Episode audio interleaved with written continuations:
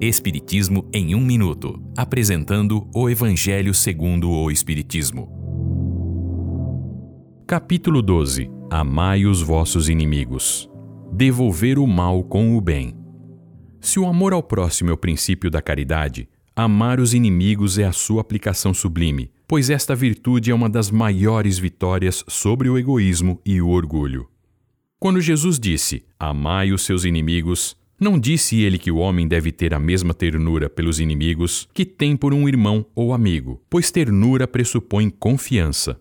Amar os inimigos é não ter contra eles nem ódio, nem rancor, nem desejo de vingança. É perdoá-los sem segunda intenção e sem nenhuma condição.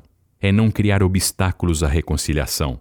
É desejar-lhes o bem em vez de desejar-lhes o mal. É estender uma mão amiga quando necessitarem é rejeitar palavras e ações que possam prejudicá-los. É, enfim, devolver o mal com o bem sem intenção de humilhá-los. O espírita acredita na vida futura, sabe que na vida atual encontrará a maldade, que faz parte das provas que deve enfrentar, e isto as torna menos amargas. Ele sabe que é uma oportunidade para desenvolver a paciência, a resignação, o perdão, e isso o protegerá da maldade. Ele busca ser mais nobre, generoso e evoluir espiritualmente.